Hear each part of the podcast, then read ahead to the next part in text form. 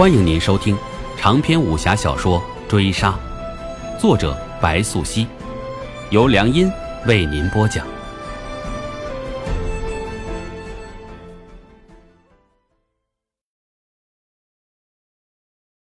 第八回，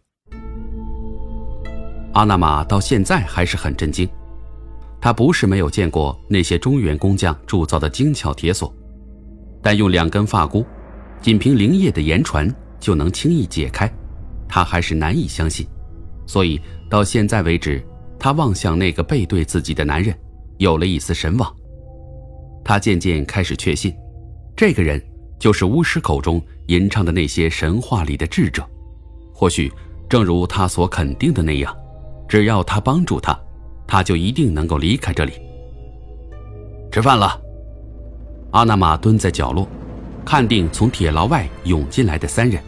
接着便被一把按倒，听到：“小娘子乖，不要动，好好吃饭，好好睡觉。”他瞪大双目，意料之中见其中一男子提着饭盒近身灵液，他兴奋，看着即将发生的一切，嘴角不自觉地上翘。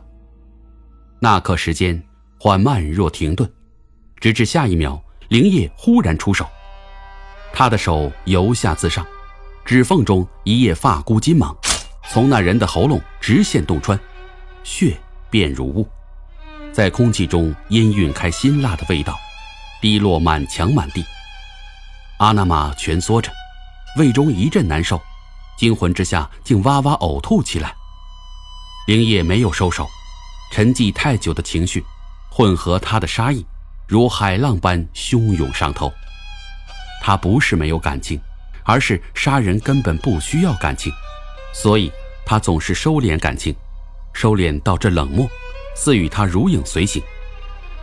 灵叶的速度更快了，快的几乎是眨眼之间，他已自倒下那人身前跃出。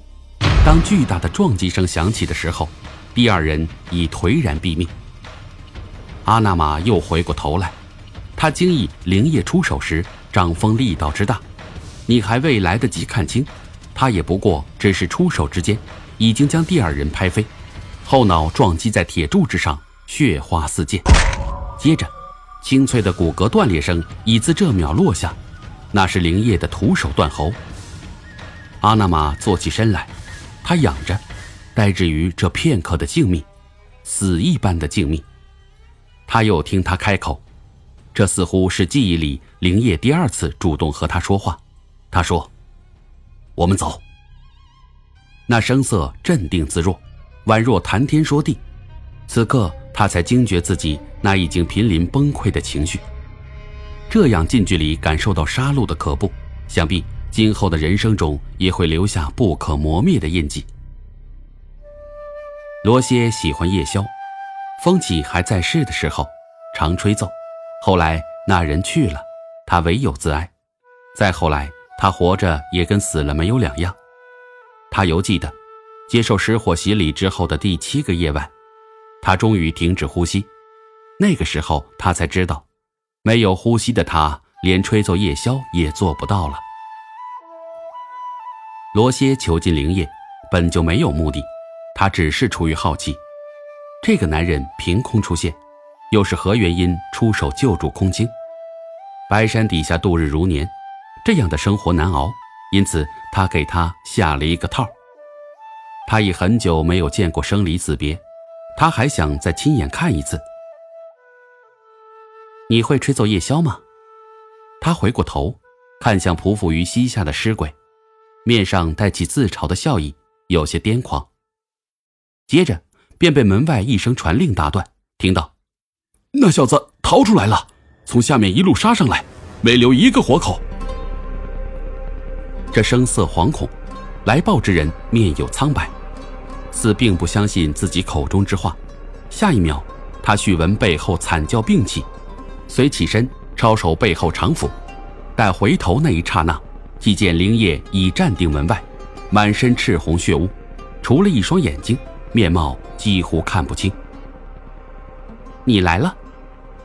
罗歇见罢，微笑停于嘴边，他痴痴望向灵叶。似在欣赏一件名家巨作，接着道：“我正在想，你究竟何时才会出现？没想到你就来了。这言语极似慰问久不相见的挚友，令堂下报令者也听得头皮发麻。那些腹中藏匿妖物的尸鬼，可是你放出来的？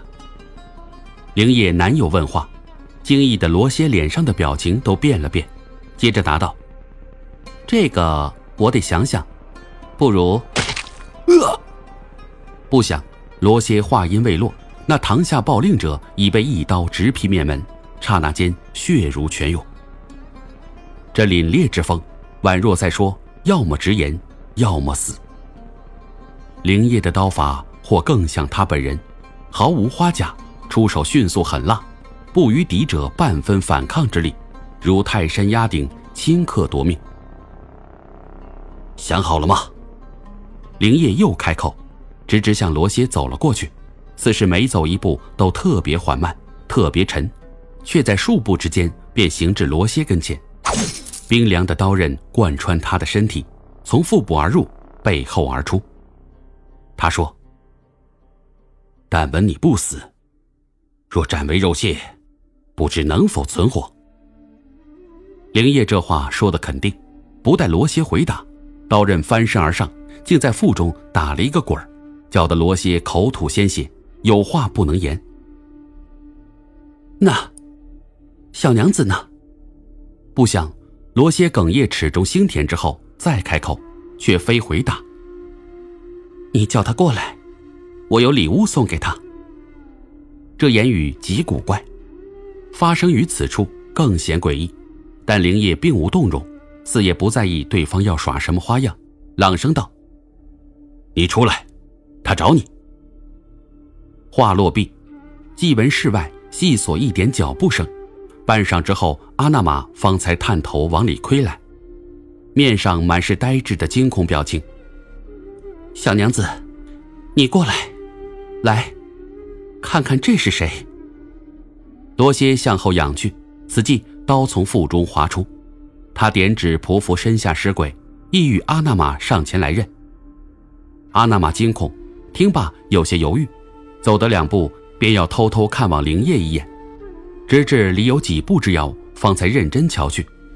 罗歇所指之处，尸鬼三人，口垂涎，目无神，惊动阿那玛奔上前去，拉扯一妇女。他哭喊：“阿妈，阿妈！你把阿妈怎么了？你把他们怎么了？”阿纳玛大气，抱揽妇女入怀，满目泪水，看向罗歇的眼中也渐渐带上了乞求。这个嘛。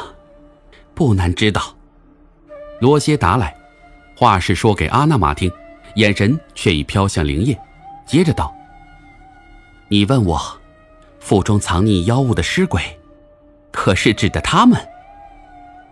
罗歇这话毕，灵叶已大感不好，随着他动摇手腕银铃，发出细碎轻响，三人尸鬼既如闻军令，猛然跃来，拉扯阿那玛撕咬起来。灵叶初出茅庐，难免轻敌，但自古以来，骄兵者必败。